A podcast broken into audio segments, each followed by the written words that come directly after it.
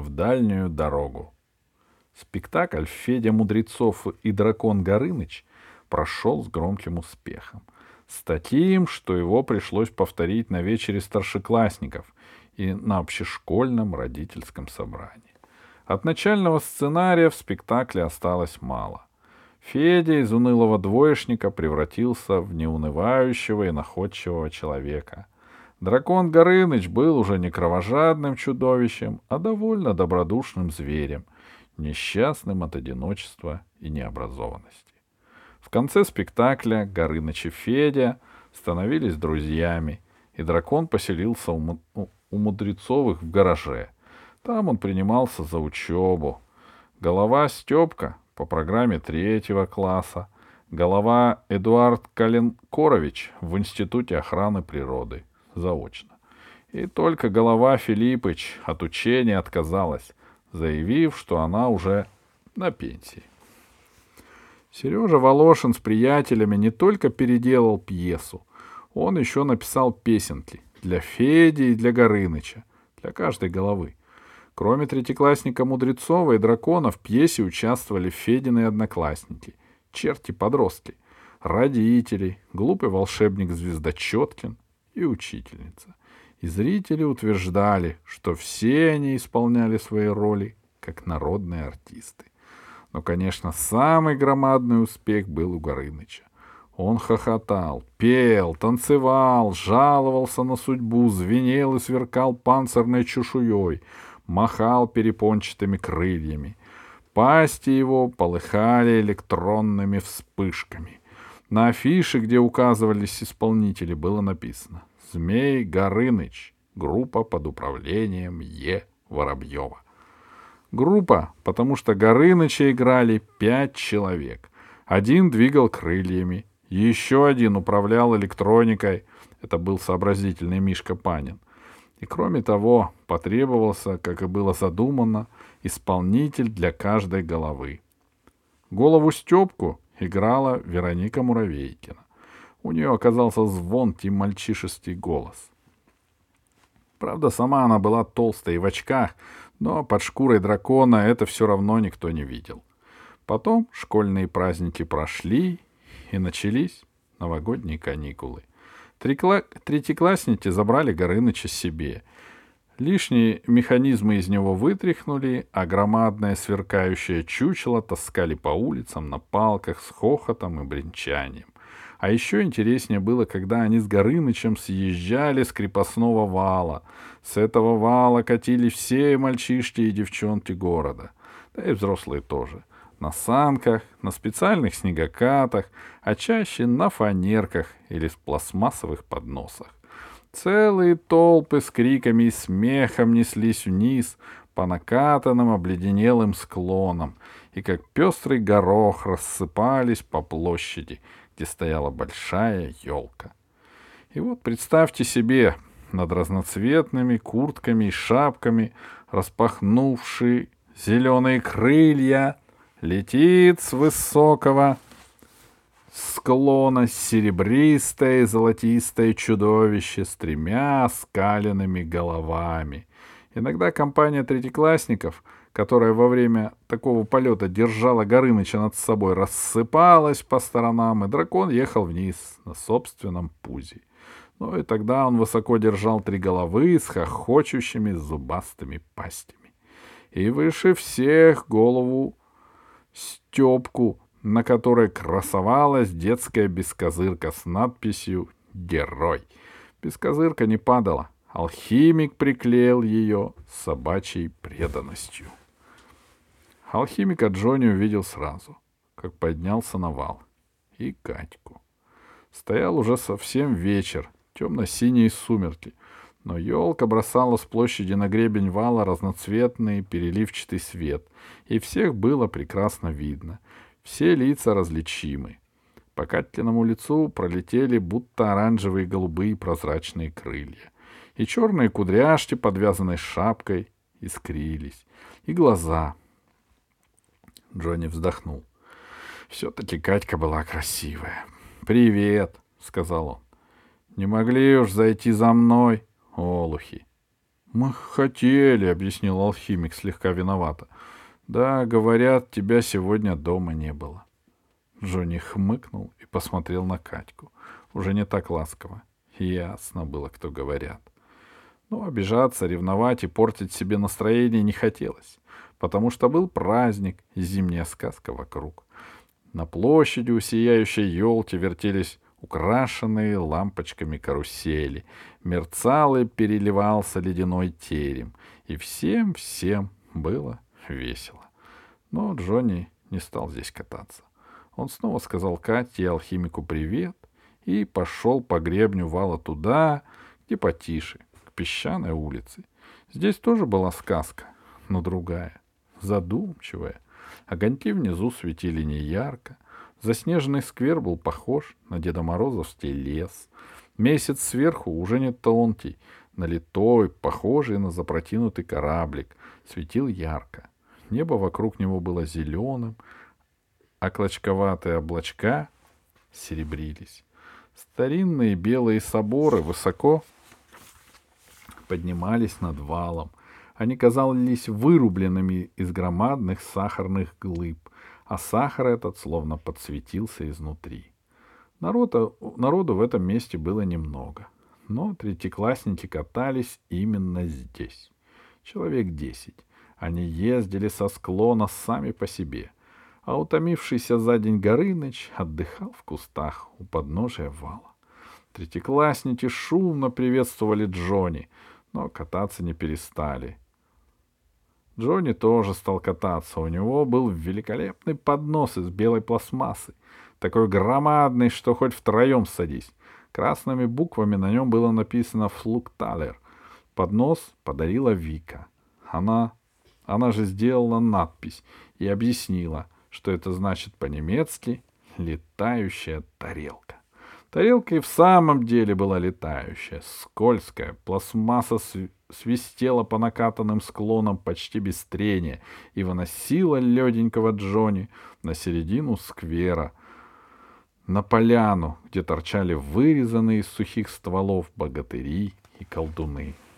Джонни съехал несколько раз. Потом наверху разговорился с Мишкой Паниным. «Сегодня днем Горыныча для пере... телепередач снимали», — сообщил Панин. «Дядька из Москвы приезжал с кинокамерой.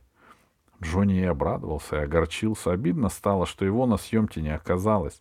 «Мы сказали, что Горыныча ты придумал», — объяснил понимающий Панин. «Дядька твою фамилию записал». Это Джонни утешило. Панин сообщил еще одну новость. От Молчанова открытка пришла из санатория. «С поздравлением». «Мне тоже», — сказал Джонни слегка досадливо, потому что его царапнула совесть. А царапнула она из-за письма. Письмо от Юрика пришло еще давно, в середине декабря. Молчанов писал, что живет хорошо, не скучает. Но дома все равно лучше. Только ничего не поделаешь, потому что надо хроническую пневмонию вылечивать до конца. Еще писал, что в санатории есть школа, и он учится нормально, и что у них тоже будут каникулы. Плохо только, что каникулы эти придется провести в Березке, потому что смена кончается 10 января. Жалко, что мы с тобой в каникулы не поедем в Москву, — вводил Юрик большими, но ровными буквами. Но потом все равно поедем, да? В конце письма, как печать, чернел натертый карандашом кружок. Оттиск полупенни с корабликом. И Джонни хорошо вспомнил вечерний разговор дома у Юрика, жареную картошку и тонкий месяц в окне. И подумал, что надо Юрке ответить сразу же. Но сразу не получилось. Потому что позвонил Борис Дорин, велел прийти за вспышками для голов Горыныча. Потом надо было учить математику, а то Анна Викторовна вкатит трояк за четверть. Самое обидное, что все равно вкатила. Потом еще навалились какие-то дела — в общем, не написал Джонни ответ. А теперь и смысла нет писать. Пока письмо придет в березку, глядишь, и смена Юрика закончится. «Ох, все-таки я такая свинья», — сказал Джонни. «Юрка мне и письмо, и открытку, а я так и не раскачался. Обругав себя, он почувствовал какое-то облегчение. Мишка успокоил его еще больше. А мы писали ему от тебя привет. Димка писал. И что ты его вспоминаешь? Но помнишь, мы про него разговаривали, когда крылья Горынычу делали? Джонни вспомнил. Действительно, разговаривали про Молчанова. Да и не раз, кажется. Он обрадовался. Спасибо, Мишка, голова у тебя варит. Ага, может, мы вместе на твоей тарелке скатимся? Давай. Мишка был грузноват, но пластмассовый флюкталер будто и не ощутил двойной тяжести и унес обоих пассажиров далеко в сквер. И замер на утоптанной дорожке прямо у ботинок высокого прохожего. Тот чуть не полетел с ног. «Ой, мы нечаянно!» — пискнул на всякий случай Мишка. Прохожий сказал с высоты. «Если не ошибаюсь, товарищ Михаил Панин и товарищ Евгений Воробьев?» «Здрасте, Борис Иванович!» — хором обрадовались Джонни и Мишка. «Осваиваем снежные трассы?» «Ага!» — Джонни вскочил и отряхнулся. «Хотите с нами?» «Очень хочу, но совершенно не могу. Во-первых, модное пальто обдеру. Во-вторых, иду по делу. Джонни. А? В один миг насторожился Джонни. Раз уж повстречались, может, проводишь немножко? Джонни сунул Мишке в варежку веревку от флюкталера. Катайся, пока на моей тарелке. Если задержусь, затащишь мне домой. Осчастливленный Панин усвистел наверх. Джонни и Борис Иванович неторопливо зашагали рядом и вышли из сквера на песчаную. Горели желтые фонари, и утрамбованный на асфальте снежок тоже был от них желтым. На нем темнела переплетенная тень кленовых веток. — Я на почту иду, — как-то нехотя сказал Борис Иванович. — Ты не торопишься? — Нет. Борис Иванович неловко усмехнулся. — Я вот о чем подумал. Мы не в первый раз так с тобой шагаем и беседуем о жизни. Мы пока еще ни о чем не беседуем, осторожно напомнил Джонни. Да. В общем так, послезавтра еду в Москву, а оттуда лечу на юг. Зачем? Не понял Джонни. Ты разве забыл? Я говорил про лагерь. А, сразу вспомнил Джонни и опустил голову. И все стало. Нет, ничего не стало. Все было прежним.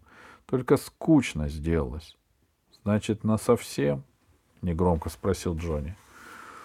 «Пока на несколько дней посмотреть новое место, решить кое-какие вопросы. Потом вернусь еще, конечно, только ненадолго». «А может, и не надо?» — сказал Джонни полушепотом, и получилось жалобно, как у малыша. «Не надо возвращаться, не надо уезжать», — произнес Джонни уже иначе, не ласково. «Это же от вас зависит». «Кое-что от меня кое-что нет. И это нет, братец мой, сейчас сильнее. Почему? хмуро спросил Джонни. Обстоятельства. Ты ведь не маленький, должен понимать, что такое обстоятельства. Джонни ровным голосом сказал. Я понимаю. Обстоятельства — это второстепенные члены предложения. Обстоятельства места, времени и образа действия. Угу. Только не всегда они второстепенные если на самом деле они смешиваются, обстоятельства времени, образа действия и места, и получается обстоятельства жизни.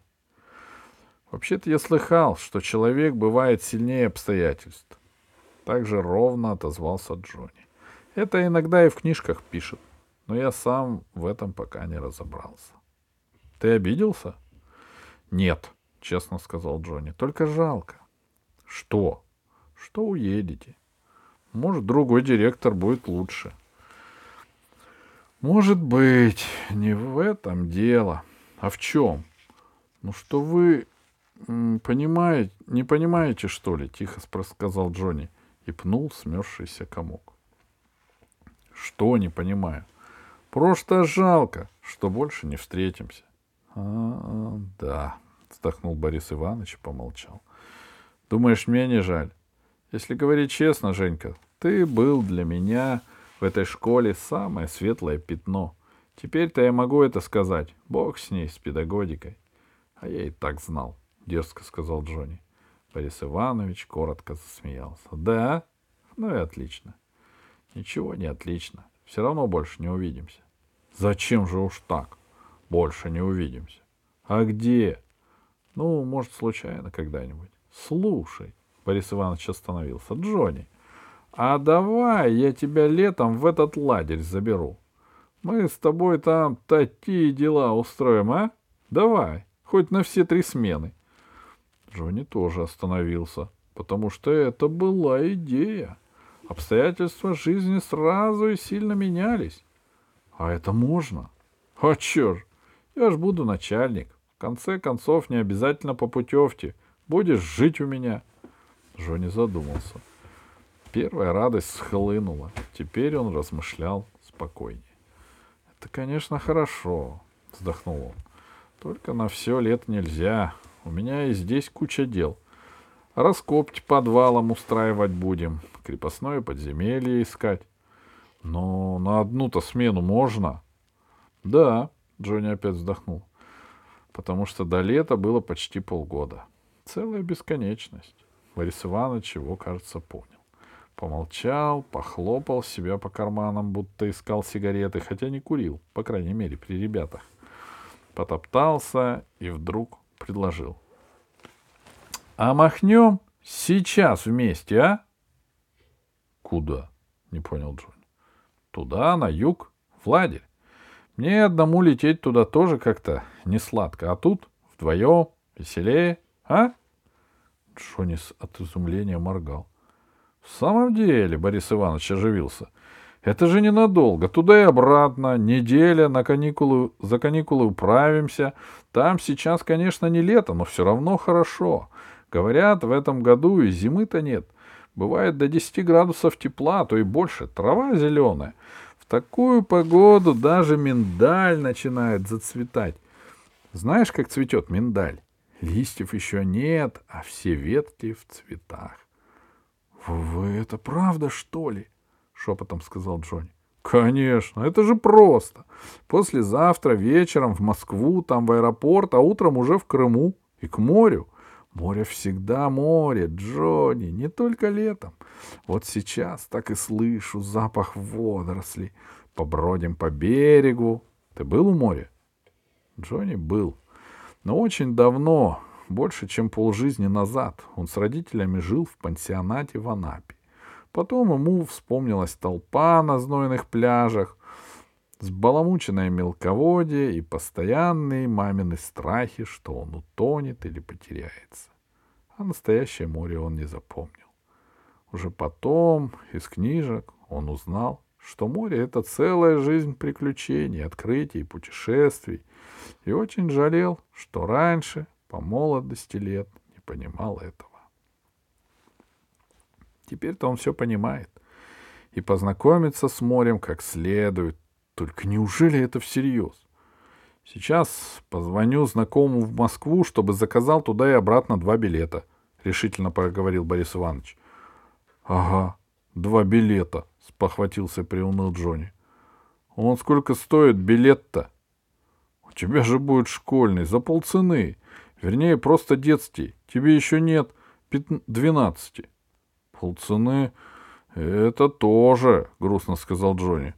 Мы недавно холодильник новый купили. Как-нибудь. Я недавно получил гонорар за статью в семье и школе. Я тебя, в конце концов, приглашаю, ясно? Нет уж, — решительно возразил Джонни. Лучше я скажу дома, что не надо к лету нового велосипеда. Этот год как-нибудь проверчусь на старом драндулете. Дорины починят, только... Он замолчал и виновато засопел. «Что?» Джонни спросил тихо, будто он не храбрый пятиклассник Воробьев, а оробелый первоклашка. «А вы не пошутили?»